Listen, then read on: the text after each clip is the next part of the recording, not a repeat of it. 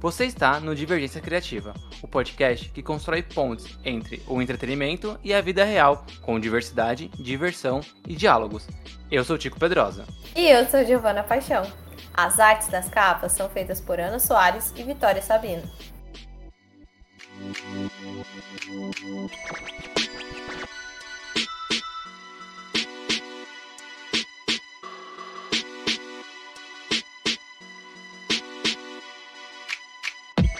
Na última semana, especificamente no dia 7 de julho, 7 do 7, foi um Oh, dia é verdade, difícil é para os 4 do Marvete. 7. Eu só. é- Nossa, não É. tinha pegado isso. E sabe, sabe o que isso si- significa? Absolutamente nada. Absolutamente nada, exatamente. Bom, foi um dia, um dia 7 do 7, foi um dia muito difícil para os Marvetes. Os chatos, não os legais. Porque estreava mais um filme, que é melhor, estreou mais um filme de assinatura da Marvel. E um filme do Taika Waititi, ali ó, assinado, o filme é dele, ele fez e ele escreveu.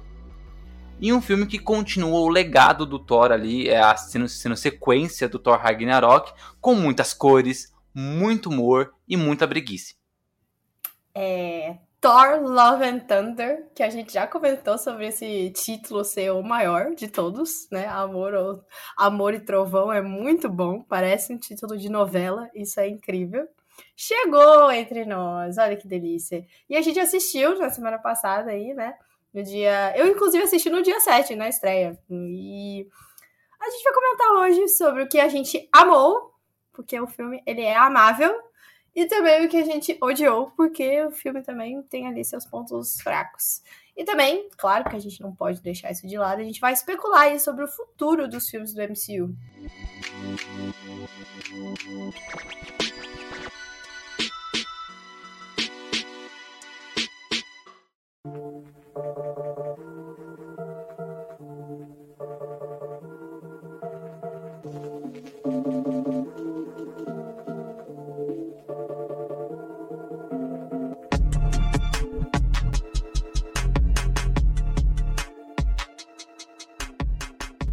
Bora lá então, Tico. Bora, bora lá e a gente começa com os pontos positivos.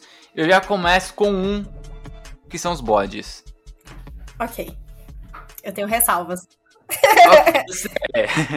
Mas assim, eu, vou- eu vou ser sincero que eu tenho, eu tenho a mente de, uma, de um- uma criança de 5 anos de idade quando o assunto é piada imbecil. Tudo bem. Então, teve uma hora que eu tive uma síncope de riso. E já era, tipo, o bode já tinha aparecido mais vezes. A, o meu corpo já tava se cansando dos bodes, mas a minha mente infantil não conseguia se cansar. E aí, eu tive uma crise de riso por causa dos bodes. Só vai funcionar, funciona só uma vez. Provavelmente a próxima vez que eu assistir o filme não vai funcionar. Mas eu, eu não. É isso, os bodes estão no meu coração. Eu, eu entendo, eles têm o charme deles, eles têm a piadinha do bode gritante, né? Eu, eu gosto também dele. Até a segunda página. Aí já complica pra mim. Bom, antes de chegar na segunda página, vamos, vamos pra, um- algo positivo de verdade. Não que os bots sejam mentira, é sério, eu gostei dos bots. É, É, mas-. É, é, é real. Ele vai cansar. Eu acho que se eu assistir de novo o filme, eu não vou achar mais tão engraçado. Mas eu, eu do primeiro impacto, eu, eu tava achando absurdo, sabe? Eu dou muito risada do absurdo. Tipo, não- Aham. é sério que você tá fazendo isso, sabe? Eles são, eles são absurdos. O Taika é doido, gente. Eu dou risada com piada de peido. Gato caindo, gato que vai, tipo, tomar impulso pra pular e cai, sabe? Aham. É, é a melhor coisa da internet. Tadinho dos gatinhos. Mas bom, é, eu gostei ma- é, mais desse filme, do Thor Amor e Trovão, mais do que o Thor Ragnarok. E por quê, né? Porque eu acho que o, o Thor, ele é o personagem que mais versões diferentes existem dentro do mesmo universo. Ele, ele foi o personagem que mais sofreu alterações, e não porque o personagem cresceu ou modificou e tal, mas é porque ele teve, é, ele teve uma mudança de percurso, principalmente por causa da direção. né? Então, o primeiro e o segundo filme, ele tem aquele jeito, o primeiro especificamente tem aquele jeitão shakespeariano, né? É, tem todo uma, um lance é, europeu de câmera, com as câmeras meia é, sempre em, é, em, diagonal, sabe? É um, um, jeitão da Europa, mais do norte da Europa, que eles gostam desse tipo de take e tal. Tem todo um jeitão de teatro, meio shakespeariano. O segundo ficou no meio do caminho entre fazer uma coisa desse estilo e começar a usar as piadas que a Marvel já vinha usando, né? O, o próprio Thor, dentro dos Vingadores, ele também tem outro estilo, né? No primeiro, um Thor mais deslocado do próprio tempo, muito parecido com o Capitão América. Na verdade, o Capitão América era o cara deslocado no tempo e o Thor era o cara deslocado no espaço, né? Basicamente no segundo filme, meio que ampassant ali, e aí o terceiro e o quarto filme dos Vingadores, ele também tem um, um, um, arco um pouco mais dramático, até pelo que envolve a participação do Thor dentro da, da do filme em si contra o Thanos. Só que os dois últimos filmes, agora o terceiro e o quarto pelo Taika Waititi, é outra coisa, diferente dos filmes solos, diferente das participações dos Vingadores, é um filme de comédia, né? E o Ragnarok não é que eu não esperava, né? Eu já esperava que seria um filme mais engraçado, mas eu não conhecia a pegada do Taika Waititi na Marvel. Então, quando eu vi aquele filme, eu tive que me acostumar com ele enquanto eu assistia. Thor, Amor e Trovão, eu já sabia o que, eu ia ter. Então, eu estava muito mais aberto para receber a, as propostas do Taika Waititi. Então, eu acho que eu gostei mais desse filme porque eu fui mais aberto a entender o que eu, o que eu ia receber, né? ainda no Ragnarok tinha todo o esquema de uma pseudo-adaptação do quadrinho Planeta Hulk, que é um quadrinho super sério, né? Mais a questão do, da, do quadrinho Ragnarok, que também é um quadrinho sério. Então, era dois quadrinhos muito sérios adaptados em um filme engraçado, né? E aí a, a, a minha mente de quem lê os quadrinhos pregou essa peça o Amor e o Trovão eu não tava nem aí pros quadrinhos. Eu queria ver o Thor do Taika. E aí foi isso, e isso foi bom. É, eu concordo. Eu acho que, apesar do. Eu amo, eu amo mais Thor Ragnarok, tá? Eu cheguei a essa conclusão. Não sei porquê. Talvez por causa do Loki? Hum, talvez, talvez. Eu gosto do personagem é, do Loki. Tem o Loki e o Hulk, né? Que muda ali a dinâmica do, é, do Thor, né? Mas eu gosto muito de Amor e Trovão. Eu, eu gostei. Eu, eu tava esperando, inclusive, a gente espera o filme todo, basicamente, para entender o título, né? E foi bom até. Porque eu, eu gostei da revelação. Eu fiquei meio chocada, e aí depois eu fiquei, hum, interessante. E, mas eu fiquei. Assim, eu fui. Eu acho que da minha sessão, minha sessão tava lotada. Foi a primeira vez que eu peguei uma sessão, tipo assim, não esgotou, basicamente, eu acho. Não tinha mais lugar. Eu tinha um lugar na minha fileira e graças a Deus eu fui sozinha, então foi esse lugar que eu sentei. E aí eu saí muito feliz do cinema. E eu vi um pouco, um pouco do, do que as pessoas que saíram junto comigo não tão felizes assim, mas a, gente pode comentar isso depois. Eu saí muito feliz e eu acho que isso é a coisa que eu mais curto fazer. É quando você vai pro cinema, você senta a cadeira lá, assiste um filme de duas horas, né? Que é o tempo com os créditos e pós-créditos, que, meu Deus do céu, estão cada vez mais gigantes. E você sai bem. Eu saí muito feliz, comentando com os amigos que tinham assistido também, foi super legal. E eu, eu tenho para mim, eu amo essa frase que eu tenho para mim, porque ela é redundante. Que essa Marvel aí espacial, né? Eu coloquei Interestelar aqui no do MCU, é a melhor coisa que já fizeram. Porque a gente tem os personagens dos Guardiões, por exemplo. Tem o Thor agora também. E eles trabalham perfeitamente. Porque. E aí tem uma junção de fatores, eu acho, né? Os diretores têm a assinatura, os dois. A gente tem o Taika aqui e tem o James Gunn em Guardiões. E eu também gosto, e eu acho que é uma das coisas que incomodou a maioria das pessoas, que ela é desconectada à história. Tipo, não tem nada de muito grande nesses dois filmes. É tipo, os Guardiões não apresentaram muita coisa diferente do que a gente já estava esperando quando na, na, primeira, na segunda fase, né? Que, que eles entraram ali. E o Thor também não tá trabalhando, oh meu Deus, a nova ameaça gigante. Isso é ótimo, para mim. Eu curto bastante. Eu acho que o Tico também, também curte.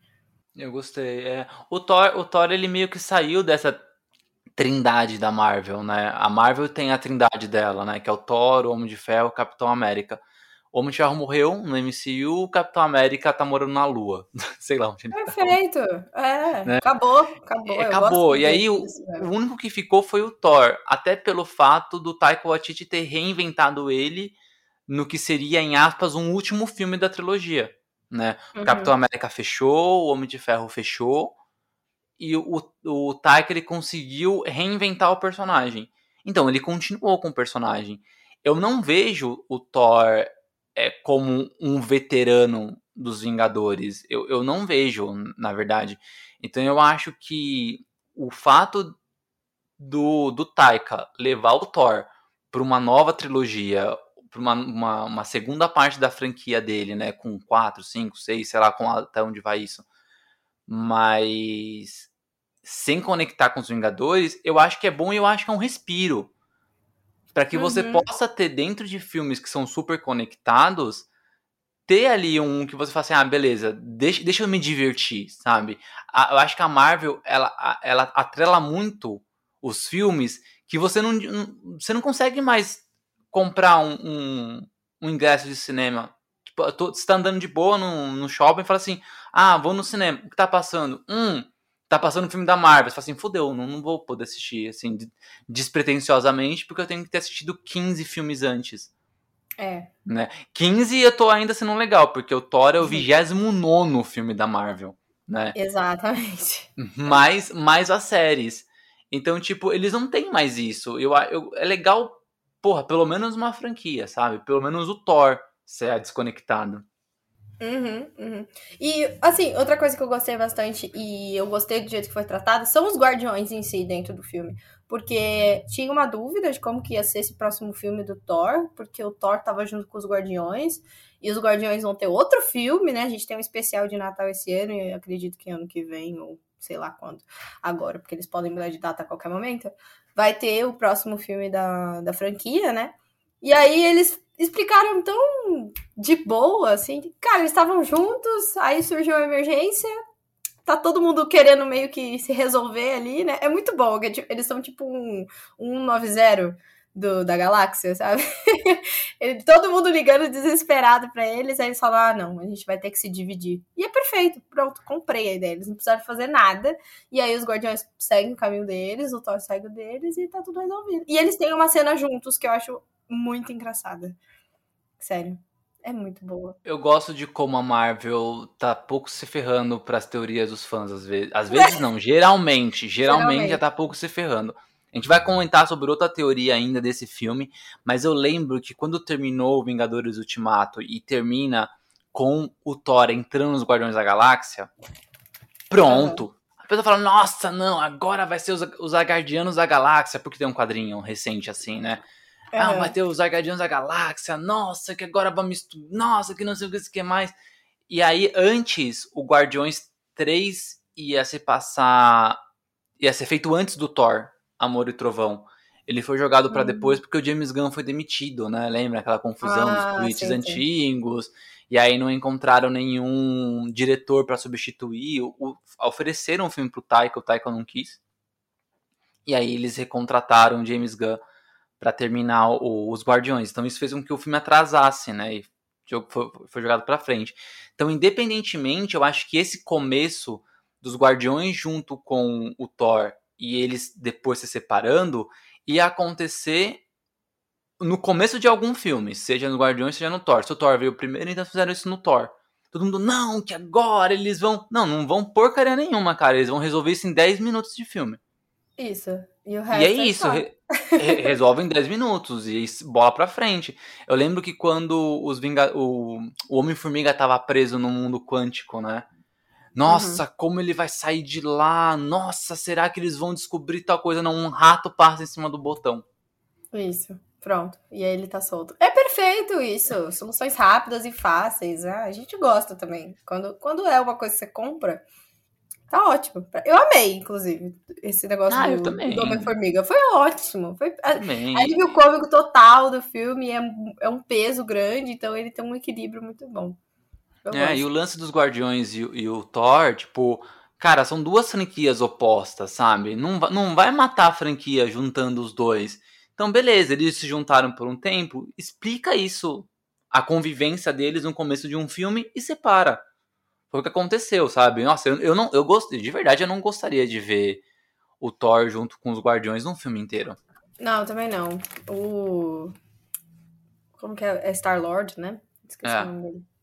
Ele- Eles dois, eles não se bicam, né? Porque eles têm o mesmo ego inflado. E os dois são muito legal. engraçados, né? Então, tipo, o, o Chris Também. Pratt e o Chris Hemsworth, os dois são atores Os engraçados. Os Crises. Não, não, não ia dar. Ia ficar. Ia, não, não ia dar. Não, tá bom. A gente gosta desses momentos que eles se juntam, fazem uma piadinha, depois somem, tá ótimo. É, cada um pro seu Exato. canto. Melhor.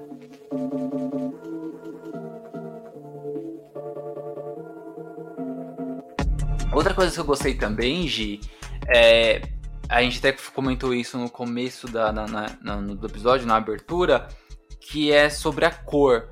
E aí eu acho que não só a cor do filme, mas o design de produção desse filme é muito bom. A Marvel ainda tá pecando em efeitos visuais. Tem alguns momentos que estão impecáveis, impecáveis e tem outros que você fala, mano, o que, que, que tá acontecendo aqui, sabe? Então, tipo, eu, eu vi uma matéria semana passada falando que tá, tá rolando uma crise do, do- dos designers lá nos Estados Unidos. Né? Uhum. Parece que eles não estão encontrando pessoas qualificadas para fazer pós-produção dos filmes.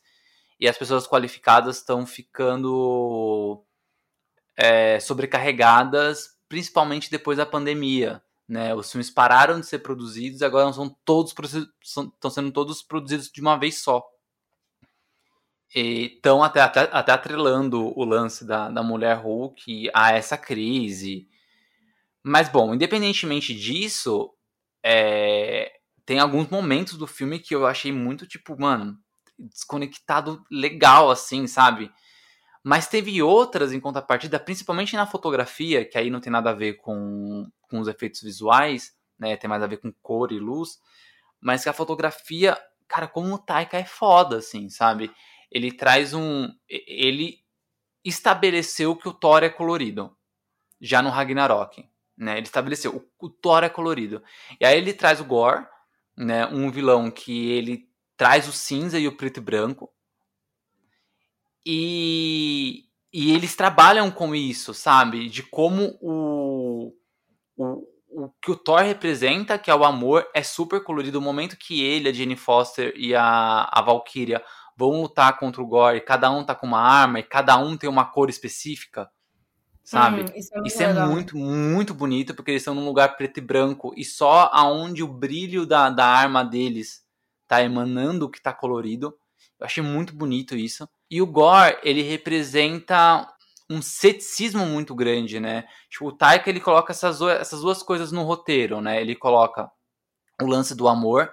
O, o Thor fala muito do amor, do amor dele com a Jane Foster, o amor dele com a Mjolnir, o amor dele com com o amor, que depois a gente vai falar sobre essa personagem, mas ele o Thor, ele explica o amor.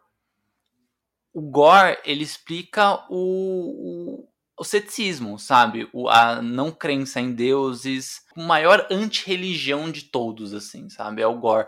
Então o Taika coloca essas duas coisas na mesa. Eu não gosto quando um filme explora mais do que um tema, ainda mais um filme despretensioso, porque não explica nenhuma das, nenhuma das duas coisas bem. Eu acho que o, Dor, o War sofreu por causa disso.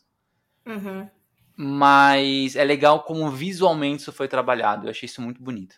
Você falou de, de uma coisa da, da fotografia, né? Eu fui pesquisar quem é o diretor de, de fotografia de Love and Thunder. Adivinha? Ele fez Mandalorian? Sim! Maravilhoso! O cara é o mestre tá? da Não sabia, fotografia. não. o mestre da fotografia fez a fotografia, que é o Barry Hum. Best. Ah, acho que é Idion? Idione? Acho que é isso. Esses nomes difíceis é complicado. E são dois, tem o Todd Banhazzi também. Então, fiquei surpresa. O cara fez a direção de The Mandalorian. Bem demais. E ganhou o M, né? Pouca coisa. Pouca ah, coisa, então. pouca coisa. Mas você falou uma coisa, uma outra. Você falou várias coisas e eu só fui anotando aqui na minha cabeça, no meu mapa mental totalmente. Que é essa coisa do amor em, em Thor. E eu amei, eu amei a relação do Thor com as armas dele. Puta merda, foi a coisa mais brilhante que, que eu já vi, assim, de... É sutil, porque no começo você não entende direito, e aí depois começa a ficar muito explícito e você fica imaginando. Eu não sei você, tipo, mas eu fiquei imaginando. Quando ele começava a dar muito mole pro Mjolnir, eu já ficava imaginando, vixe, ó, ó. Eu esqueci o nome da outra arma, meu Deus. Tem um é, rompe Tormenta. Rompe Tormentas. Eu falei, mano, ela, ela vai ficar brava com ele. Vixe, é agora. É agora que vai dar merda. Então eu ficava imaginando esse relacionamento. Olha isso, gente, bizarro. Mas eu amei. Eu gostei muito que o Mionir é muito temperamental. E eh, também tem uma hora que ele vai testar se ele ainda consegue levantar o Mionir, né? É, é brilhante essa cena. Eu amei. Ninguém. Eu não sei se as pessoas não entenderam. Mas assim, eu tive uma reação muito feliz e as pessoas ficaram paradas no cinema. Eu fiquei, meu Deus, que, ufa, ainda bem, sabe? Eu fiquei desesperada e quando ele conseguiu, eu fiquei feliz. E eu, o Rompe Tormentas é muito tóxico, tá? Deixa aqui, deixar aqui meu, meu comentário. Ah, é com ciúmes, poxa vida, né? Mas é tóxico. é perfeito! Mas é perfeito! Eu amei tóxico. Sendo rejeitado. É tóxico, sim, é tóxico Tava sendo rejeitado, é diferente. Tadinho. Ele veio depois, tá? Ele sempre foi a segunda opção, tá bom? Ele tem que se pôr no lugar dele. Brincadeira, galera. Mas é, eu, eu, eu, amei muito essa relação do, do é. Mjolnir, do Raptor Tormentas, do Thor, ele fica com ciúme. E ah, o upgrade também do Mjolnir, né? Que agora ele, ele é tipo aquela... Nossa, agora eu vou longe, hein? O Angry Birds, aquele que podia se dividir, ele virou isso, basicamente. É. ele não lembra qual que é dos Angry Birds, mas é um que, tipo, ele jogava os filhinhos dele, assim e ele atingia várias coisas ao mesmo tempo. O, é engraçado como na Marvel nada é nada é finito, né? Tudo que quebra Sim. se conserta, tudo que morre volta, tirando o Homem de Ferro. Isso, Mas isso. é. Mas é aí isso. a culpa, acho que a culpa não é da Marvel, a culpa é que o Robert Downey Jr. é caro, senão ele. Exatamente. É. O problema é tem, do bolso, galera. É, tem outras questões. Mas o, o, é legal como a Jenny consegue resgatar o Mjolnir, né? Uhum. Porque se você pensar, pensar de verdade, eu acho que se o Thor quisesse resgatar o Mjolnir, ele sempre ele conseguiria. Sim. Porque ele ainda é digno, né? Sim, ele ainda é. Digno. Ele não tentou, ele foi fazer outra arma, tipo, quebrou, é. hum, quebrou, fazer outra arma. E como a, e quando a Jenny vai vai testar, né, o lance do Mjolnir, e aí tem uma nova dinâmica com essa arma, né? Porque aí ela, como ela tá, ela é um caco, né? Uhum. Ela se encaixa, mas ela não gruda. Então é, você tem controle dos cacos separados. Ela vira vários torpedos, né? Tipo, não só um, uma marreta. Taiko Waititi sendo muito inteligente para resolver essas questões.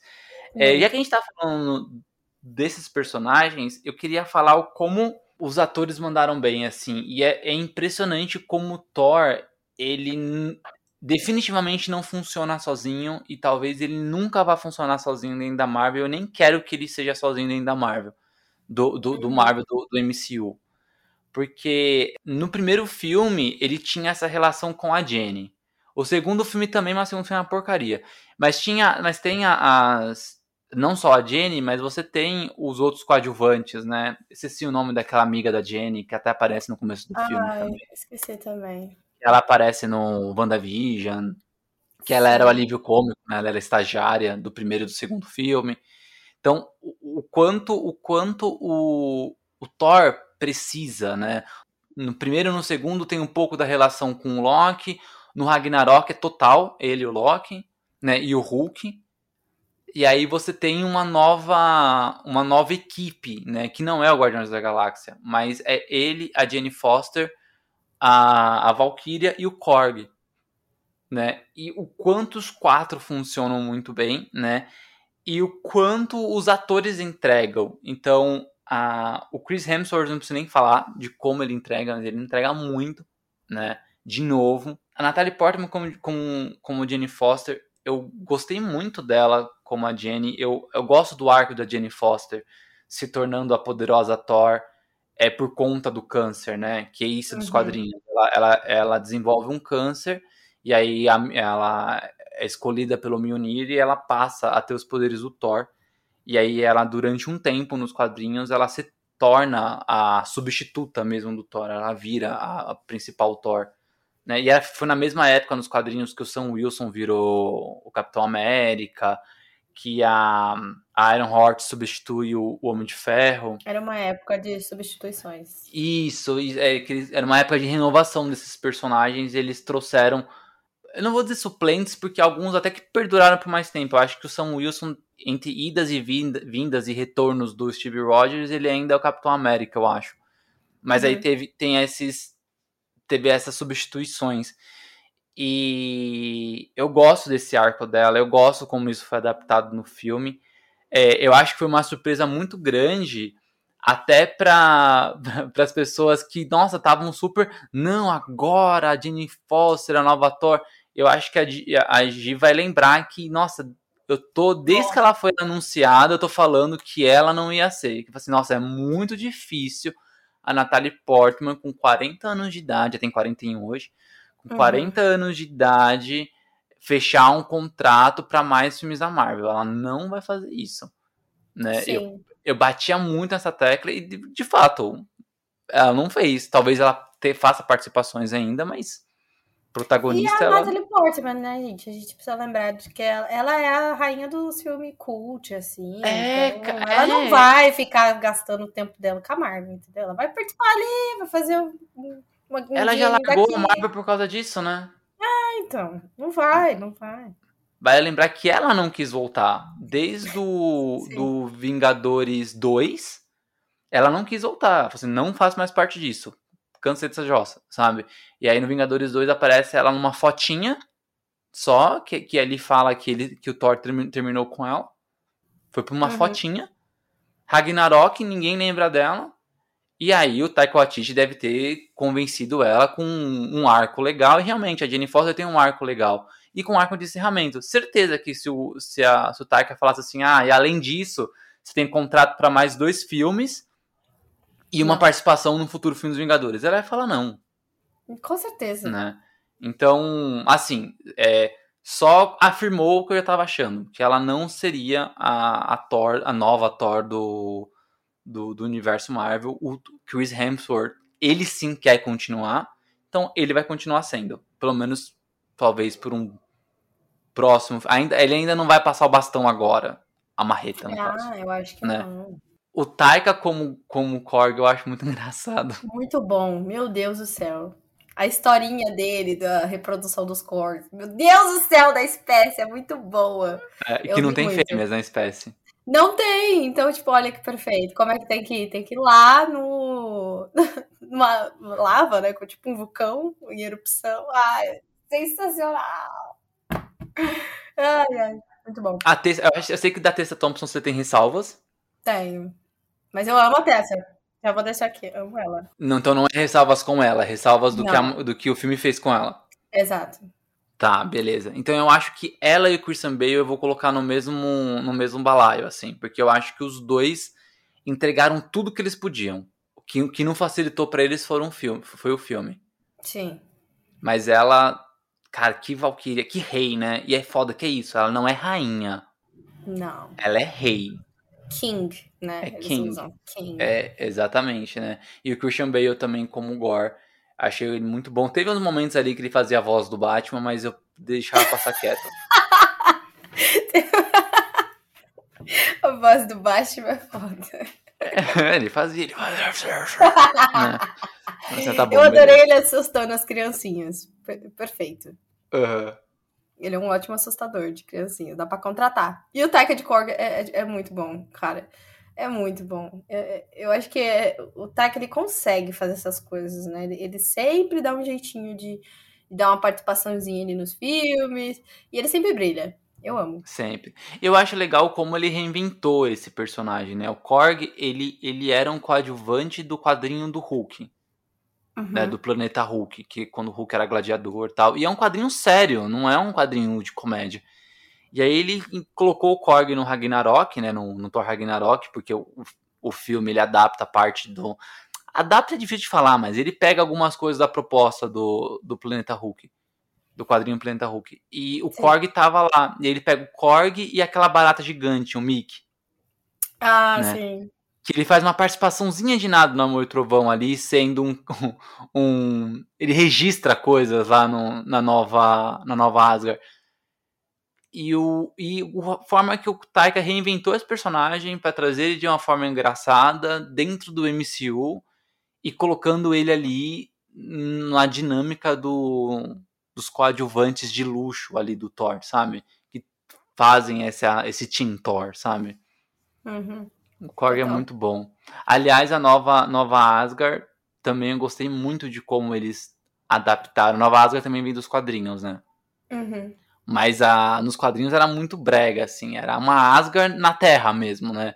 Eles é não, eles... Super... Né? Ele é gostosinho. É, é eles... É, e, tipo, virou uma As pessoas estão com roupa normais, assim. Alguns usam ainda, tipo, uns casaquinhos e tal, mas nada espalhafatoso. E aí tem expresso turístico, tem umas coisas muito engraçadas. Bem, bem, sabe, se, se Asgard ficasse no planeta Terra, como é que vai conseguir dinheiro? Ah, a gente vai vender turismo, então. Perfeito, é. Eu iria muito. Eu já tava comprando já minha passagem pra Asgard, meu Deus. Mas assim, você comentou do elenco, e eu queria que, também deixar destacado o elenco infantil também. Porque assim, selecionaram as crianças legal aí para participar. Eu gostei a cena de batalha das crianças é tudo para mim. Eu quase não gostei. Você quase. quase. Nossa, eu gostei muito, tipo, é... sem noção. Eles apareciam eu ficava animada. Quando o Thor fez aquele lance Shazam com eles, né? Ah, não, é, isso é meio. É tipo, ah, eu vou separar os meus poderes. Aí eu falei, puta, igualzinho Shazam. Mas até então tudo bem. E aí, quando eles começaram a lutar com os monstros, eu comecei a achar ruim. E aí eu lembrei que eu tava vendo o filme do Taika. É. Eu, ah, tudo bem. É muito bom, eu gostei por causa disso. É tipo, é, é umas crianças, nada a ver com nada, pegando uns bagulho ali, nada a ver, e usando de arma. E aí tem uma personagem, que eu acho que ela não tem nome, mas é uma menina que tá com um ursinho de pelúcia. E ela é simplesmente a Mônica Asgardiana, pra mim, tá? Não tem como, nada vai tirar da minha cabeça que o Taika foi lá, viu que Maurício de Souza fez Mônica com uns é o Sansão, né? O Sansão aqui. E se inspirou nessa, nessa personagem, pelo amor de Deus. É igualzinho. Até o negócio de girar o bonequinho aí que nem a Mônica, gente. Pelo amor de Deus. Não tem como. Não tem como não ser. Vou ter que entrevistar o Taiko e falar: você copiou Maurício de Souza, não foi? Referência, referência. É, referência total. E o Axel, né? Que é, é tudo para mim. Ele é muito poderoso, eu achei isso muito legal. E já que eu já puxei o saco aqui do Axel, Guns N' Roses, né? Pelo amor de Deus, essa trilha sonora. Boa demais. Eu tava desacreditando que ia tocar November Rain. Até essa cena da, da Batalha das Crianças. Eu tava falando, ah, onde que vai encaixar November Rain, né? Tocou Welcome to the Jungle, tocou uma outra lá que também é, anim é animada. E eu falei, cara, November Rain é meio triste, né? Onde que eles vão encaixar essa música? Porque tem que ter. Não é possível que não ia ter November Rain, né? E aí, na cena da batalha, eles usam um solo de guitarra. Perfeito. É isso, combinou super. Mesmo que November Rain seja uma, uma, música um pouco triste, o solo ficou épico. Então, eu gostei demais. Ah, eu gosto da motivação do vilão. A gente comentou sobre isso um pouquinho, né? De que o personagem do, do Christian Bale, Christian Bale impecável, como já comentamos, né? Ele é esse pouco ceticista, meio. meio eu não sei, eu não sei se tem a ver, mas para mim eu senti essa vibe God of War, sabe? Que é meio. Ah, vou bastar os deuses. Eu, eu, eu sei pouco sobre God of War porque eu não sou gamer, né? Mas, inclusive, a estreia vai ser em novembro e eu vou comprar esse jogo, tá? Bem que ele seja meu rim, mas é porque eu, eu vi ele, eu vi o do o último, eu achei muito bonito. Eu preciso dele. Só pra admirar. Nem, nem preciso jogar direito. Vou jogar no nível mais fácil possível. Que aquele que não toma dano, que você pode. Eu acho que tem, tem isso nos jogos atuais. Não dá para jogar, não tem? Ah, deve ter, pelo amor de Deus. Se não tiver, eu tô ferrada, tipo, porque eu não vou conseguir jogar esse jogo nunca. Mas eu achei muito bonito, eu quero ver, eu só quero assistir o jogo, aquelas. E eu gosto da motivação dele, porque ela é bem no comecinho ali do filme, né? Passa ele ali com uma dificuldade, não tem água, não tem comida, achei bem dramático. Aí a filha dele morre, sabe? Se sente todo o peso daquele personagem. E aí tem uma crítica muito boa a essa coisa do. do... É, ele é meio fanático religioso no começo, né? Ele, ele vai é. de um alto, do, de um pico ao outro, né? Porque ele é super fanático, ele acredita naquele Deus, que aquele Deus vai prover é, comida, água e tudo mais, reza lá pro, pro Deus dele, e aí quando ele encontra realmente o Deus dele, o Deus dele é um babaca. Isso é muito legal. Eu gostei demais e é legal. Eu, eu acho que é uma boa motivação. Eu acho que, tipo assim, se eu tenho um filho, meu filho morre. Eu acreditei a minha vida inteira que o meu Deus era da hora. E aí eu descobri que ele é um trouxa. Ah, eu ia querer matar com certeza todos os deuses. E, não, e, assim, faz sentido, né? Ah, mas eu acho que na vida real as pessoas eh, são mais propensas a trocarem um deus pelo outro Sim, sim. E virar, e virar um fanático de outra coisa do que virar a chave, tipo, vou matar todo mundo, sabe? Ah, ele já era um pouco psicopata, com certeza. já, tinha, já tinha um pouquinho ali de psicopatia nesse personagem. Mas eu gosto da, da, dessa motivação. É, e aproveitando que está falando dele, eu vou. A gente começou o bloco falando da falta de ligação do Thor com, com o universo total da Marvel, os próximos passos da, da, da Marvel que não existe nesse filme, e eu acho que tá tudo bem. Tem algumas referências que eu gostei bastante, né? É, tem ali na, na, na sala onde o Gore ele quer falar com uma entidade que realiza desejos, né? Chamada, acho que é Eternal, se eu não me engano. É, acho que ele chama Eternidade. É, eternidade, eternidade isso, Eternidade. Eterno não pode porque é confundir com os Eternos. Mas aí quando ele entra nessa sala, tem várias cabeças de celestiais. Aliás, uns, dois celestiais vivos aparecem no, lá no, no Olimpo, seja lá aquela morada dos deuses lá. Dá pra uhum. ver dois gigantões vivos. E nessa, nessa sala onde o Gore vai, vai falar, né, vai, ab vai, abrir o portal para falar com essa eternidade, tem lá as cabeças dos celestiais, tem uma estátua do Vigia, né? O Vigia que aparece no Arif. Sim. E quando eles abrem, eu gostei muito que o Eternidade ele tem o aspecto físico de um personagem da Marvel que ele é o universo. Que é justamente, ele tem, ele tem esse shape dele aí, e por dentro são as estrelas, a galáxia, sabe? E aí ele não tem rosto, ele é só o shape, né? Ele é só o, o, a forma, né? E então assim, eu acho que muitos fãs da Marvel, principalmente os mais chatos, na verdade, não sei se é, acho que é um pouco de culpa da Marvel, tá?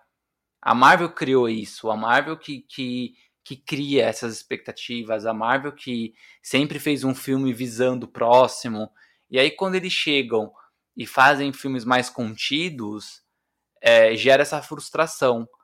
Mas ainda assim é um filme da Marvel, ainda assim tem conexões recentes, de filmes recentes, de Eternos, do What If, ainda tem algumas conexões. E eu acho que isso é um ganho, né? Não é tipo, ah, não, não mostrou o Kang, não mostrou o próximo Thanos. Só que para mim tá tudo bem, né? Então, acho que é isso. Vamos tomar água e meter o pau? Sim, por favor. Mas tem assim, o filme, só para deixar claro, o filme ele tem muitos pontos positivos. Eu não gosto muito de ranquear as coisas quando elas estão lançando, mas para mim o, o Thor Amor e Trovão é o segundo melhor da, dessa nova fase da Marvel. Só não ganha do Homem-Aranha.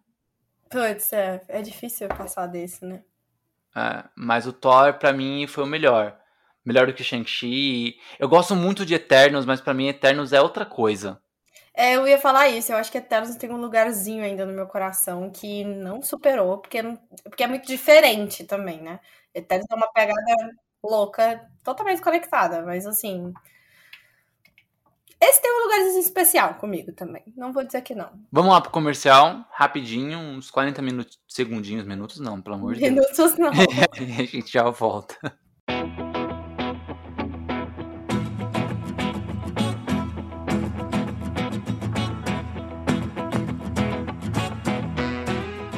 Chico, eu sei que às vezes a gente tá meio zoado e não quer abrir a câmera, né? Mas é que é uma reunião, sabe? Então eu acho importante. Então, liga a câmera aí. Parece que eu tô falando só com uma voz, um robô, assim. É meio esquisito. Tá. Peraí, peraí. Pronto. Liguei. Ah, e sim. Nó. Que camiseta bonita diferente. Acho que eu nunca vi você com ela, não. É nova? É sim. É, é, então, eu demorei pra, pra ligar a câmera justamente porque eu tava escolhendo né, a minha camiseta. Eu fiz várias personalizadas lá na Lab 41. Peraí. Personalizada? Você tá falando que só você tem essa camiseta? Tipo, ninguém mais. Isso aí é demais, né? É, e é só você entrar lá na lab41.com.br e lá você pode é, escolher quantas camisetas personalizadas você quiser. E se não tiver nenhuma ideia nova, diferentona, você pode escolher qualquer estampa que ele já tem disponíveis. São todas muito bonitas, aliás. Nossa, muito legal. E, não, vai ser muito bom. Porque eu tô num projeto lá no meu trabalho. E eu queria umas camisetas personalizadas. Vou entrar no site agora. Entra sim, entra sim. Porque lá na Lab 41 você pode pedir uma, uma só, né? Tipo, uma camiseta se você quiser. Ou pedir várias. Aí pode ser pro trabalho, torcida de time, uniformes. Vixe, nossa, dá pra pedir pra um monte de coisa. E qual que é o site mesmo? É lab41, né? L-A-B, B mudo, 41.com.br. Fechou.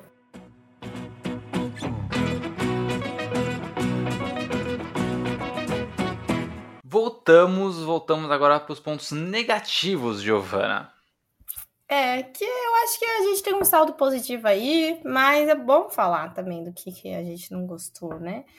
Às vezes ser meio amargurado assim é bom. É, não, mas é, é, é bom até porque não.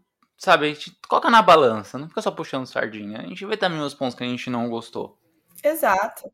Né? No caso desse filme, eu acho que é, eu, eu, vi, eu, já vi muitas críticas reclamando sobre a falta de conexões, sobre ah, aonde a Marvel vai chegar, aonde não sei o que. Para mim, isso realmente não é um problema, tá? Então, é, passo a passo sobre isso. Mas teve uma coisa que me incomodou bastante, que é. A Marvel tem um problema muito grande, isso na maioria dos filmes dela, com vilões. Né? É muito difícil ela desenvolver bem vilões. É, dá para contar nos dedos de uma mão, assim, os filmes que realmente, realmente têm vilões, vilões, e não aqueles que vão virar heróis depois, tipo Loki, né? Que Loki caiu na graça e virou um, um protagonista bonzinho. Mas acho que agora ele sofre de novo com esse estigma do vilão ampassant, sabe? Ah, ele tá ali, né? Mas eu acho que o grande quê disso é que o próprio uma própria escolha narrativa do Taika sobre deuses faz com que o Gore fique raso, né? Porque o Gore, ele ele mata deuses, né? Ele tem em posse dele uma espada que ela consegue matar deuses. E o Taika estabelece que os deuses são medíocres, né? Que é, são seres poderosos, né? Mas dentro de, de um universo Marvel, eles não são divindades, né? Eles são seres poderosos que ali meio que são cultuados por culturas, né? Sim. Só que são medíocres, são mesquinhos, etc. Quando você tem um, um personagem que a função dele é matar medíocres, ele não tem nada de especial. Ele né? tá fazendo um favor, né? Ele tá fazendo um favor. Então teve um momento que assim, o, é o Gore ele tem, ele tem um, uma aparência amedrontadora e tudo mais. Mas quando você vê ele matando deuses tão aparentemente inúteis, assim, não mostra ele matando um deus que, que pode se importar com alguém, sabe? É, é, e aí, beleza, porque o Zeus, quando aparece, né, o Zeus, ele não é morto pelo Gore, mas quando o Zeus aparece na história, é, Zeus é um cuzão. Aí você fala, ah, beleza, agora tem que matar um cara desse mesmo. Né? Então, tipo, acaba sendo um contrassenso no próprio filme. Eu acho que isso perde muito da, da motivação do Gore, sabe? Tipo, ah, beleza, ele tá matando um monte de gente tosca, então, ah, continua aí, sabe?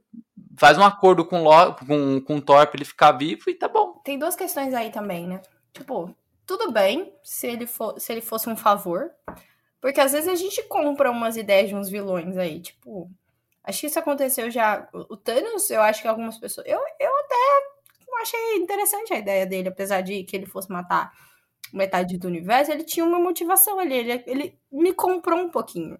Então eu aceitei que ele fizesse isso. É, quem mais que fez um, umas coisas? Ah, o vilão de Pantera Negra também. Tem essa coisa de. Ele é um vilão, ele matou um pessoalzinho ali, né? Mas a gente entende o que, que aconteceu e até. Ok, tudo bem, isso explica muita coisa. O Gore, se ele tivesse matado os Zeus, eu acho que a gente ia gostar porque o Zeus é apresentado como um cuzão no filme, né? Isso é bem claro. Se ele tivesse matado Zeus ou outro deus um pouco maior, assim, né, da elite dos deuses, porque a gente também entende que tem isso, né? Tem os deuses inferiores, uns medianos ali, tem uma elite. Eu acho que a gente dá um pouco mais de é, valor, talvez. esses vilões, eles estão muito mal pelo mal e tá tudo bem, sabe? Ah, eu vou matar os deuses, eu sou mauzão. Ah, se ele tivesse uma coisa de, ah, eu vou matar os deuses aqui, porque o Zeus é o, um dos causadores do problema dos deuses, e ele fosse lá e realmente matasse, mostrando. Acho que se mostrasse ele matando os deuses ia ser bem interessante também. Porque a gente ia ficar com essa ambiguidade de, tipo, cara, ele matou ele, mas ele era um cuzão, então talvez ele deveria devesse estar meio que morto, assim, sabe? Alguém deveria meio que calar ele, parar ele. Mas isso não acontece. E aí o próprio filme, acho que faz essa. Ele zoa um pouco, né? Porque os Zeus também falam, ah, esses deuses aí de, de segundo escalão, aí, ah, nem, nem me importa que ele, que ele continue matando. A gente tem um monte. E daí, acho que o próprio filme tira um pouco da seriedade que é o Gore ser um, um assassino de deuses, sabe? É tipo, ah, os deuses mais poderosos, ele não vai chegar aqui. Ele nem sabe onde fica aqui e ele não vai conseguir entrar mesmo se ele conseguir, se ele souber. Então, tipo. Se nessa hora. Aí eu vou aqui fazer um. Uma coisa do e se, né? Se nessa hora que ele tivesse falado isso, tipo, as coisas começassem a ficar cinzas.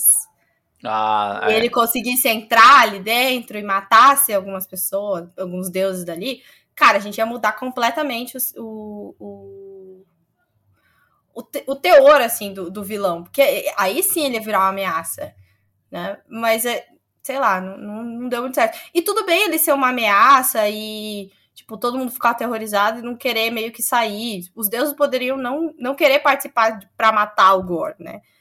Eles poderiam ficar com muito medo e não querer enfrentar, e aí o Thor realmente ia ser o herói ali, porque ele é a única pessoa que tá afim de matar o Gore. Eu acho que ia ter outra, outra seriedade o, o vilão faltou. Eu, é, acho. eu acho também. Eu acho, assim, dá pra achar vários, vários aspectos sem assaltado. Você trouxe esse do Gore. Eu já acho que talvez esses deuses mais cuzões ele não deveria matar. Uhum. Mas que entre o primeiro deus que ele mata, que é um, um, um tosco, Sim. e a tentativa de matar o Thor, ter mostrado ele matando um deus realmente bom. Uhum. Porque aí você desassocia o fato de todos os deuses serem cuzões. Porque de verdade mesmo, tirando o Thor, não tem deus bom na Marvel. É. É, é tudo. Todos os outros deuses são cuzões. É, então, tipo, a- o Gore, ele matando os deuses é quase um favor. Uhum. Só que aí, além de ser um favor, o Zeus ainda deixa claro que ele só matou deus de quinta categoria. Então ainda é um favor, é um favor fraco, um favor medíocre. Tipo, você não tá fazendo nada, Uhum. né? E aí o único deus um pouco mais forte que ele tenta matar é o Thor. E aí ele perde. É, é, basicamente. Ou seja, ele é um fracasso. ele, ele não é muito bom nessa questão. Eu gosto, que eu falei na parte positiva, a, a motivação dele é legal, eu, eu comprei a ideia da motivação, mas como eles desenvolvem daí pra frente, que é um problema, né? Então. Faltou, faltou. Sabe uma coisa que me lembrou muito o, o Gore? E aí eu queria que tivesse acontecido essa cena, e aí eu comentei dessa coisa de ficar tudo cinza, porque me lembrou de uma das animações que eu mais gosto, que é a, a Origem dos Guardiões. É uma que tem o Jack Frost, que tem o Sandman, que Ah, tem as sei. lendas, aí tem Sei. o Coelho da Páscoa, Papai Noel. E aí o bicho papão é o grande vilão. E o bicho papão é muito parecido com o Gore nesse caso. E aí tem uma cena que é justamente, acho que o globo ficando totalmente. é, ele tem umas luzinhas que são as crianças que acreditam ali no- nos negócios.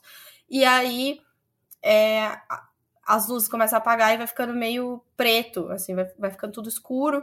E ele também brinca com as sombras, que nem o Gore. Ele, ele ataca pelas sombras, ele cria uns bichos lá pelas sombras. Acho que é um cavalo que ele anda, tipo um Pegasus, só que das trevas. Então, se.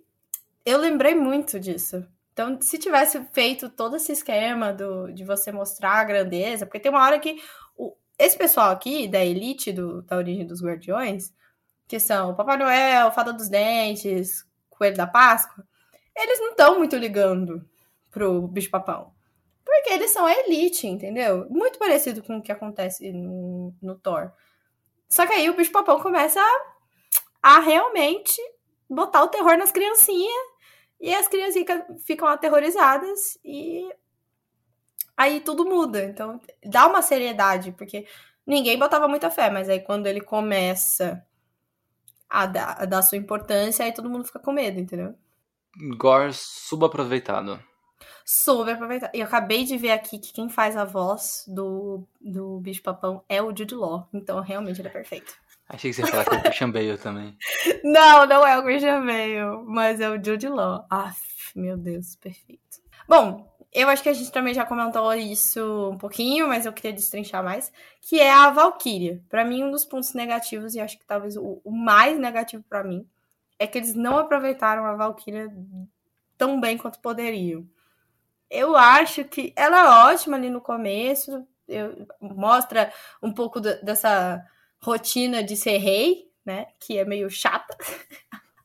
É, a Valkyria não gosta dessa rotina, aparentemente, né? Porque é muito burocracia, ela gosta de guerra, sabe? Ela nasceu pra morrer em batalha. E é isso.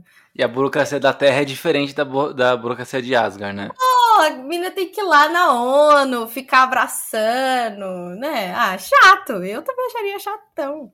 De- Depois de ter essa perspectiva, né? Tipo, ela ia pra guerra, guerrear e com Pegasus, e aí agora ela tem que conversar com os caras na ONU. Pelo amor de Deus, né? E aí eu acho isso muito legal, essa primeira parte, mas depois, não sei, não gostei tanto do jeito que fizeram com ela.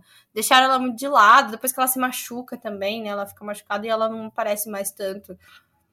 Hum, Sei lá, não gostei. Ah, é, é, tem isso, real.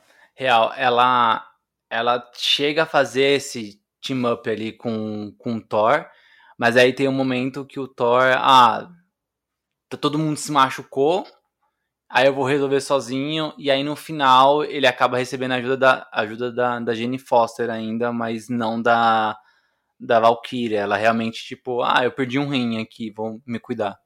É, cara, não, né? Não, não faz nem sentido. Não fez sentido na minha cabeça. Não aceitei isso, tá? E eu também achei ruim uma outra coisa que acontece, mas eu, eu, eu realmente boto fé que o Taika deve ter tentado, mas não foi liberado. Que é essa mulher dar um beijo em outra mulher. Pelo amor de Deus, quando é que isso vai rolar? Tá bom, Marvel? Porque aquele beijinho na mão, eu brochei no cinema. Fiquei. Não, pelo amor de Deus. Se vocês vão levar essa. Porque eles falam, eles têm os diálogos. Eu acho que também é um outro ponto positivo, negativo ali dessa personagem. Os diálogos mais legais do filme, pelo menos na, na minha opinião, são com ela. É ela e o Korg, que ela tá lá falando do. O Korg tá falando da reprodução lá do, da espécie dele. E ela também tá falando sobre o, os relacionamentos dela. E também tem um diálogo muito legal da Jane com, com a Valkyria, que é ela falando da guerra, que o espírito dela é desse jeito, e que ela tava. Acho que ela comenta sobre ter perdido a parceira dela numa guerra, né? Eu gosto dos diálogos que ela participa, para mim são os mais interessantes. Mas, apesar deles aprofundarem nessa coisa dela ser ou lésbica ou bissexual, eu não entendi ainda direito qual que é o lance dela. Porque tem uma hora que ela fica lá admirando o Thor pelado, então eu fiquei. Hum. Ah, ela é bissexual, né? Ah, então tá tudo bem. Porque eu, eu vi algumas opiniões que ela era, ela era lésbica. E aí outras pessoas. Pra mim, ela era bi, porque depois daquela olhada no Thor, ela, ela Ah, pelo é, amor de Deus. é, é, depois olhar no, do, no Thor, é claramente bi, né? pois é, pelo amor de Deus, né? Mas é, não, não, tá, não tá muito claro mesmo. Então, tudo bem. Mas, assim, falta alguma coisa ainda. E eu queria muito que rolasse algum beijo na Marvel. E que fosse com essa personagem que já é muito é, avançada, vamos dizer assim, bem entre aspas, nesse assunto. Que a gente já sabe que ela teve uma parceira, que era é, um relacionamento amoroso entre ela e outra Valkyria, né? Ela deixa isso bem claro beijando a mãozinha lá da, da moça lá grega. Era uma cortejada nela, né? É, pelo amor de Deus. E aí não vai rolar um beijinho? E a gente fica três minutos admirando o beijo dos, dos Thor? Não, né? Inclusive, uma outra coisa, que pode ter sido uma imaginação minha, muito pesada, mas não só minha, porque tem um amigo meu também que imaginou isso. Um beijo, Vitor, se você estiver escutando esse, esse podcast. Eu espero que sim, senão vou cobrar ele. Que é que eu quase senti uma- um começo ali de um triângulo amoroso entre os, os, os Thors, ou, ou a Thor, e ela. E eu queria muito isso, ai, isso é tão gostoso. Teve, teve um diálogo que. Mas eu acho que a Valkyria faz de propósito. Faz pra, É, provável, pra- pra provável. colocar uma pulguinha ali atrás da orelha do, do Thor. Que ela, ela dá uma brincadeirinha, né? Não, não, eu tô com você, tô com você, tô, no mesmo time. Aí como você tá, no- você tá no Sim. mesmo time? Ela fala assim, no time da Jenny. Ah, meu Deus, eu perdi tudo com essa frase, tudo, tudo mesmo. Então, eu, eu gostaria de ver, acho que não vamos ver claramente agora, mas se tivesse isso no filme ia ser muito bom. E é isso, basicamente. Por favor, Marvel, me entregue um beijo, tá? Por favor, só isso.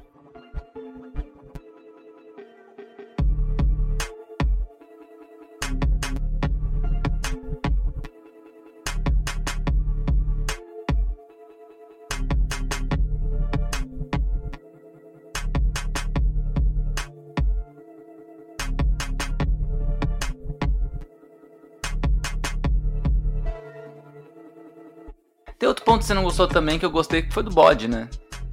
Ah, é, isso é verdade. Não, bo- é, assim, eu ri provavelmente ali nos três, quatro berros do começo, quando eles entregam o bode, o bode tá lá. É um bode gigante também, né? Não, não podemos deixar de, de lembrar que eles são São dois bodão, assim, enormes. sabe? É, isso já é bodão. engraçado. E aí eles estão berrando ali no começo, gosto. Aí depois eles berram meio que voando, aí eu gosto também. Aí tem uma hora que eles berram demais e aí eu já não quero mais. Eu começo a sentir raiva, falo, meu Deus, alguém sacrifica esse bode por algum deus, pelo amor de Deus, um sacrifício, alguma coisa. E aí não, não rola, não tem, os bodes continuam vivos. Mas eu passei um pouco de raiva com, com os bodinhos. Desculpa. Desculpa aí quem gostou. Eu gostei, mas é que saturou. Acho que é essa a questão. Ai, eu tô ficando chata, hein? Eu tô, eu, eu tô virando a chata do, do podcast, porque tem várias coisas que eu não gosto. Bom, é, tem mais uma coisa que, que eu acho que. Eu vou explicar, né? Tem ali o final que o, o Gore, inclusive, ele é muito eficiente, né? Apesar da gente ter falado isso, ele conseguiu lá abrir o portal pra eternidade, ele conseguiu chegar. Então, ele é um vilão que, no final, apesar dos pesares, ele conseguiu o objetivo dele final, que era falar com a eternidade. E daí tem a. A Jane tá super fraca, porque ela tá usando ali o Mjolnir a rodo. Então a Jane tá morrendo, mas o vilão conseguiu o que ele queria, e aí o Thor dá um discurso ali super. Eu achei, eu achei muito a cara do Miguel Falabella. Eu preciso, eu preciso comentar isso. Se você viveu a televisão brasileira nos anos 2000, 2010 ali, você vai saber do que eu tô falando. Porque Miguel Falabella dava uma lição de vida pra gente no finalzinho do video show. E eu achei muito igual, porque ele fala, tipo, o que você precisa não é isso. É amor. Amor é o que falta em você. E daí o Gorda, tipo, ah, eu vou morrer, mas eu quero fazer o meu desejo. E daí eu acho, eu acho muito brega e eu não, eu não gostei. É, essa parte do filme, eu achei que eles iam cagar tudo no roteiro. Nossa, eu ia ficar extremamente puto. Porque eu tava achando que o Gore ia perder a chance de salvar ah. a filha pra dar o. para tirar o câncer da. da Jane. Da Jane. Ah, e não. Aí, quando, quando, quando eu olhei assim, o Thor carregando a Jane ali no braço, eu falei assim: ah, não. Ah, não. E aí, não, a Jenny morre, é isso mesmo, tinha que morrer, é. e aí ela morre. Foi uma alívio pra você. É, tá. E ele traz de volta a filha, né? Que Sim. aí traz um, um, novo. um frescor muito grande para o universo Marvel e para a franquia, né? Porque no momento que ele traz a filha e a Jane morre e o Gore vai morrer, né? Quem cuida da filha dele é o Thor. Sim. Isso é bem legal. Não, a resolução em si eu gosto. Eu não gosto do diálogo. O diálogo entre o Thor e o Gore ali no Use final, pra mim, não solar. dá. É, parece muito um comercialzinho, assim, motivacional. Não, aqueles coach motivacional ficou muito é. parecido. Muito, não gostei. Mas, assim, aí a gente tem a revelação do porquê do título, né? Do, do Amor e Trovão. É muito bom, eu adorei, eu gostei muito. Achei uhum. breguíssimo, mas é um brega gostoso. Então. E eu acho que isso é uma ótima deixa pra gente falar do futuro, porque a gente tem uma criança nova, um roteiro, uma pessoa nova aí na, na franquia. Temos crianças novas. Temos crianças. Uma criança, Verdade, né? porque tem o Exxon, né? E o Exxon é maravilhoso. Eu amo. É, eu, eu vou ser sincero que quando. Bom, já estamos falando do futuro. A partir de Bora agora. Lá. Ah, quando, quando o Excel ele, ele usa por um pequeno momento a rompe tormenta, uhum eu falei, cara, esse vai ser um novo Thor. Porque assim, hum. nesse momento, quando ele usa a rompe, a, a rompe tormenta, é, eu já eu já tava meio que convencido de que a Jenny Foster ia morrer. Tá. Né? É, por isso, é por isso que eu ia ficar muito frustrado caso ela ficasse viva no final. Ah, eu né? tinha botado muita fé também que ela ia morrer. Eu, em nenhum momento eu duvidei que ela não iria morrer, tá? Se Sim. ela não tivesse morrido, ia ser uma surpresa para mim. É, eu, eu ia achar uma bosta, né? E aí, tipo, nisso, quando, quando aparece, quando ele aparece com o tormento, eu falei, nossa, sério que eles vão colocar o, um, um menino negro como, como Thor? Né? Assim, cacete, um deus nórdico. Eu tava achando aquilo sensacional. Uhum. Mas não foi, né? Ele provavelmente, se ele voltar, ele volta como uma espécie de, de. Ele é filho do Randall, né? Então ele vai ter algum. algo ali de guardião da, da Bifrost. Ele vai fazer alguma coisa ainda é, em Asgard. Eu acredito que ele volta, sim, né, na, no futuro, mas não para ser o Thor. Até porque a gente tem a Love, né? A Amor. Uhum que é a, a filha do Gore, que acaba sendo cuidada ali pelo, pelo Thor, a chama ele, ele de tio Thor. E aí ela usa Rompe Tormentas e o Thor passa a usar novamente a Mjolnir e os dois agem juntos, né? Ficam com uma duplinha. Então, a, a, o lance que, a, que, que o Taiko Waititi fez é não utilizar a Jenny Foster, que para mim faz todo sentido. O único personagem da Marvel hoje que para mim ainda não faz sentido ser novo, ser um, um, um alguém que, que, continuou o legado de outra pessoa, sabe? é o Capitão América. Uhum. Porque foi o único que passou pra alguém velho. Né? Porque o, o Anthony Mack, o ator, também já tem mais de 40 anos. Né? Agora, de resto, to, todo mundo tá passando pra alguém mais novo, né? O Gavião tá passando pra alguém mais novo. A, a Viúva Negra. Uhum. é, a gente vai ter tem a filha do, do, do Homem-Formiga. Tem os, os gêmeos da Wanda que existem no multiverso, mas eles ainda podem aparecer de alguma forma no, no, no universo regular. Então, Sim. tem o tem o sobrinho do, do Capitão América, do primeiro Capitão América, o Isaiah Bradley, Hum, né? Tem o sobrinho dele que nos quadrinhos ele é um herói também, ele é o, o patriota. Então assim, tem bastante jovens, né? Então o único que destoa é o Capitão América, o atual, que é o, o Sam Wilson. Se a gente for contar que o Capitão América tinha, sei lá, mais de 100 anos, continua na mesma Então, lógica. Mas assim, Ele achou um- uma altura. E É. aí, o, o lance da Love é isso. É tipo. Esquece Jenny Foster, sabe? Vai ser uma mulher que vai ser a nova Thor, só que vai ser a filha dele. E aí, provavelmente, eles devem é, trabalhar isso numa, numa próxima franquia do Thor. Vai ter Thor 5, né? uhum. E aí eu ainda acho que o Thor 5 vai ser ali a dinâmica dos dois. Né? A menininha já um pouquinho maior, não sei se é a mesma atriz ou não, mas sabe, eles devem trabalhar esse esquema da relação do Thor com, em aspas, a filha, que não existe nos quadrinhos, né? É uma personagem inédita, mas tipo, Hum. é isso aí. que legal, eu não sabia disso. E a, a atriz é a filha do, do Chris Hemsworth também. Ah, no- nesse filme o que tem, quem mais tem Gente. é, são tá todo São mundo a família lá, né? Hemsworth, tá toda lá. Sim. É, o irmão dele, o Luke, tá lá. A esposa também, a, A es- a a esposa- Pata, Pataki, acho que é isso, Pataki. Sei lá. Ela-. Ela faz a, a mulher lobo. É, E aí tem o filho dele, o Tristan, faz ele mais jovem. Naquela. é verdade, na hora que ele tá correndo. Isso, isso. Ah, E a filha dele, a Sasha, a outra filha, faz algumas das crianças lá do de Asgard, que eu não sei quem, mas ela faz mentira, algumas das que tem uma crianças. filha chamada Sasha, invejoso Tem. da Xuxa. Tem. Tem. E assim, eu quero pesquisar, mas eu acho que ela é a menina do coelho. Ela é a menina do coelho? Será? Ai, eu vou ficar tão É, feliz. eu tenho que ver com calma, eu não consegui achar referência, mas eu acho que ela é a menina do coelho. Cara. Ai, não, não achei também.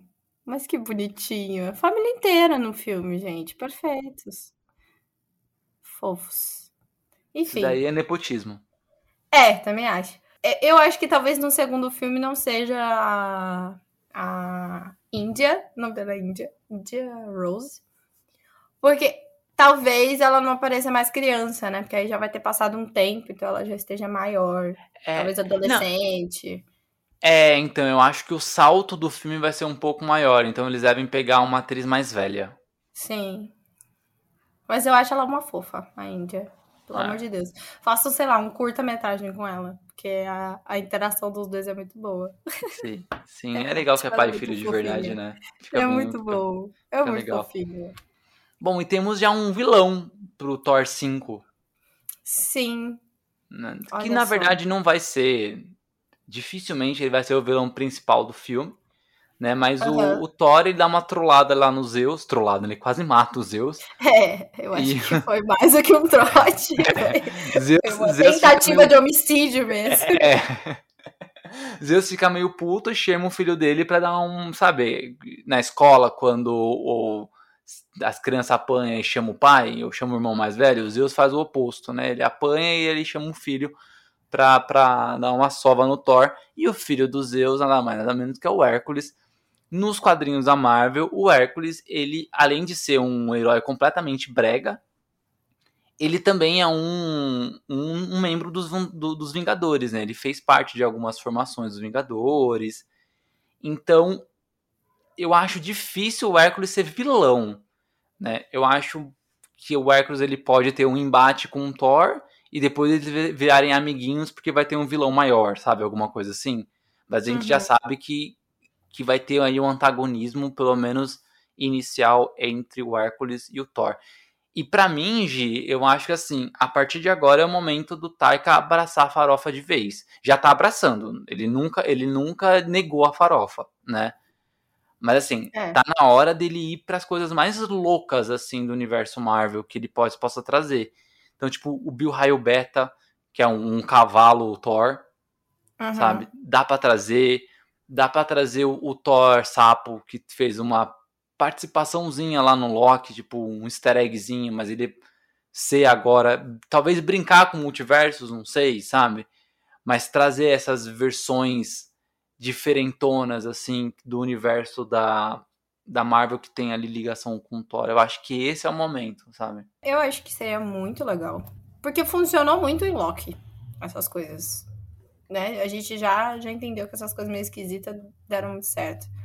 Então, Seria muito legal ver. Inclusive, eu tava vendo aqui o, o Bill Raio Beta, ele meio que já apareceu no outro, né? Tem, um, tem uma referência a ele lá no. Tem uma estátua. É, no Thor Ragnarok. Então eu acho que é bem possível, né? Ia ser divertido. Queria ver. Ele parece ser um personagem esquisito. Tipo assim, a adaptação dele ia ser interessante de ver na tela. Você falou que é. ele é um cavalo, é isso mesmo? Ele é um cavalo. Então, não parece um cavalo, mas vou acreditar em você. Ele, ele parece, o Bill Beta, ele é muito cavalo. Sei lá, ele parece um duende. Ele parece um pouco duende verde, assim. Mas, você falou uma coisa do Hércules, e eu quero muito ver isso. Eu, eu, eu fiquei me duvidando se eu queria ver. No final do. Na cena pós-crédito, né? Mostra, ah, vai lá, filhão. O o, Zeus. o Zeus falando pra ele, né? E ele tá muito sério. Aí eu falei, hum, será que eu quero ver uma coisa meio séria? E aí eu lembrei que a gente vai continuar nessa mesma pegada. Então vai ser bom ter um personagem destoando, né? Eu acho que vai ser engraçado ver ele, ele tentando se levar a sério e tendo que enfrentar o Thor, que é completamente engraçado, e os outros também. Então ele vai ter uma pegada meio herói clássico e vai, vai ser bom. Eu acho que vai ser. Nos, nos quadrinhos, o, o, o, Hércules é bem pastelão, hein? Hum? Nos quadrinhos ele é bem pastelão, o Hércules. Sério? Então, eu senti é... ele sério. Eu senti ele meio tipo, vou fazer isso para honrar a minha família, sabe? É, vai ser engraçado se ele ficar usando esse linguajar mesmo, né? É, então. Vai ser bom. Eu, eu quero ele assim agora. Alô, Taika, faz o personagem que eu já idealizei na minha cabeça para não ter frustrações. Eu gosto. E aí, é isso. Eu, eu acho que o Taika ele deve ter ali um fôlego para mais dois filmes do Thor, sabe? Faz duas trilogiazinhas e aí deixa a, o caminho livre para amor continuar com, uhum. com a principal Thor. É, mas eu não gostaria de ver o Thor mais com nenhuma equipe, não. Sem Vingadores, sem nada, sabe? Fica contido e é isso aí. Equipe Thor, né? No jeito equipe que tá, Thor, tá é isso aí. E aí, Gi, tem uma segunda cena pós-crédito, que eu não sei o que você acha dela. Eu vou deixar você falar, depois eu falo a minha opinião. Que é a cena da Jenny Foster e do Heimdall lá em Valhalla, né? O céu uhum. nórdico. O que, que você achou dela? Você acha, acha que isso é um indício de que ela vai voltar? Ou é um encerramento pra, pra Jenny? Então, eu tenho uma questão com essa coisa, porque eles se contradizem. Porque a outra personagem lá, amiga do Thor, quando ela, ela chama o Thor pra, pra ajudá-la, eu esqueci o nome dela agora. A, a, a Silk. Isso. Ela quer morrer porque ela quer pra Valhalla, né? Só que aí pra você ir pra Valhalla, você tem que morrer em batalha. E é. meio que ela não morreu em batalha, né? e aí ela vai pra Valhalla. Então eles se contradizem no próprio filme. Eu tenho uma questão com isso. Mas tudo bem, relevei, relevei. Tô sendo chata desse jeito. É, é mas pra, pra, entrar em Valhalla você tem que ser Deus também, né? É, aí você tem essa. Eu acho que ela virou uma deusa, né? É isso. Ela vira purpurinha, assim, ela morre como uma deusa. É, então foi, foi com Deus. Eu gosto, porque eu acho que ela tinha que morrer mesmo, não tinha como salvar. A gente já entrou em consenso aqui que se ela fosse continuar viva, a gente não ia gostar, porque não, não faz sentido. Pela atriz, pelo histórico que ela já teve ali de briguinhas com a Marvel, né? De não querer participar e lá lá lá. Eu gostei que deram um fim para ela. Foi uma da, das discussões que eu também entrei com, com os meus amigos, que ela simplesmente sumiu durante um período da Marvel, né? Então a personagem pff, evaporou. E aí agora ela realmente voltou para ter um arco de finalização. E foi bonito, Valhalla é lindo, ela tava lá toda arrumadinha, deusinha. Eu gostei. Não sei se ela vai voltar. Também não sei se eu gostaria de ver ela voltando. Talvez só se fosse uma coisa mesmo pra surpresa. Uau, uma aparição ali para ajudar um pouquinho. Era tipo seu Yoda, sabe? Aparecer ela morta, assim, pra, pra dar um conselho pro Thor, sabe? É, pode ser, mas eu não, não gostaria de. Ah, sei lá. Não, pra mim não faz muito sentido ela voltar. Ela tá bem lá em Valhalla, pelo amor de Deus. É. Tá lá no paraíso, vai querer voltar pra quê, mulher? Pelo amor de Deus. É, eu também acho que essa cena foi uma cena de finalização, sabe? Tipo, ó, acabou ela aqui, não, não- morreu, tá, gente? Tá, tá no Uhum. céu, né? E aí, Gi, depois pesquisa uma coisa. Ah. É, personagens que eu gostaria de ver ainda na franquia do, do Thor, tirando Ah, o. Bill Raio Beta e o Thor Sapo, Uhum. né? Teremos o Hércules no próximo filme, mas eu gostaria de, talvez no próximo ser vilão, não sei, mas o Ares Ai, meu puta. e a Bifera. Bifera. Hum. É bi tracinho fera. É Tá. isso. Bifera é a cara do Taika Waititi. Meu Deus. Ele tem duas caras, é isso mesmo? Tem duas caras, é. Tá. Ah, mas é um monstrão, né? Ele. É um monstrão, é um monstrão, mas é a cara do Taika Waititi. É. É, não, muito, muito. Ele é bem bizarrinho, do jeito que ele gosta. Acho que talvez o Ares seria legal também ver, hein? Deus da Guerra, gostoso. É, vamos ver aí Uhum. o que que, que, que E o Hades, aguarda. eu gosto do Hades, gente. O Hades é meu personagem favorito. Inclusive de Hércules, né? Do filme Hércules. É que eu gosto muito do personagem do, do Hades no filme da Disney do Hércules, tá, né, gente? Não tem um filme da Marvel do Hércules. Mas, o é, mas eu acho que poderia Disney- ter ele. É. Ai, ele é tão bom. Ele é tão. Ele construiu minha personalidade um pouco, eu acho. Tá aí, ó. Fechar uma trilogia, então, ó. Segundo filme, coloca o Ares como vilão. E aí o Hércules tem que se juntar com o Thor. Boa. E no terceiro filme, coloca o Hades como vilão e o, a, a Bifera pode ser um capanga do Ares. Do Hades. Hum, uhum. É isso. Ah, o. Taiko Waititi, ouve aqui. Por favor, por favor. Ah, ele, ele escutou o Maurício de Souza. Pode escutar o Divergência Criativa. Tá ali igual a gente. ah, ia ser gostoso. Faz tempo que eu não vejo um Hades. Hum. A última vez que eu vi foi em Percy Jackson, eu acho. Um, um Hades mais ou menos ainda. Mas ele é legal. E vai ter mais Percy Jackson, então eu tô feliz. Eu gosto dos deuses. Apesar deles serem construídos ali no universo da Marvel meio cuzões, eu gosto quando a gente fala de deuses, porque eles são meio infinitos, você pode criar deuses de qualquer canto e eles são poderosos, então eles não precisam ser super-heróis, né? Não, não tem essa de ser super-herói, você pode ser só um deus, olha lá. E aí você mata um pessoalzinho aqui, ou não mata de lá. Que Thor se torne a franquia dos deuses, é isso. Último comentário. É, mas é, é o único lugar mesmo que eles se encaixariam legal, assim. É, gostoso. Já tá ali no meio, vamos lá.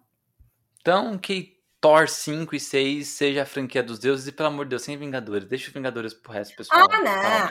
Ah, Não, deixa os Vingadores Sem. Homem-Aranha e sem Thor nos Vingadores. Assim, a gente pode esquecer a Terra, vamos combinar? Isso. Esquece a pronto. Terra. Dá, Perfeito. deixa a Terra em paz. A Terra já sofreu demais. Vamos explorar. Tem tanto planeta aí. Vamos explorar outra coisa. Só a, a vilinha lá de Asgard a gente quer ver. Que ficou muito bom. Concordo, concordo. Então é isso, Giovana Paixão. É isso, tipo Pedrosa. A gente se ouve por aí. Eu amo essa frase. Eu amo. É, Ai, ai. É isso aí. Terça-feira a gente volta com mais. E terça-feira tem outro episódio falando sobre Marvel, né? A gente vai falar sobre Miss Marvel na semana que vem. É isso, então. A gente se ouve na próxima terça pra falar de Marvel novamente, porque a Marvel não para, tá sempre lançando coisa nova. Beijo pra vocês, gente. Até terça-feira que vem. Um beijo e até.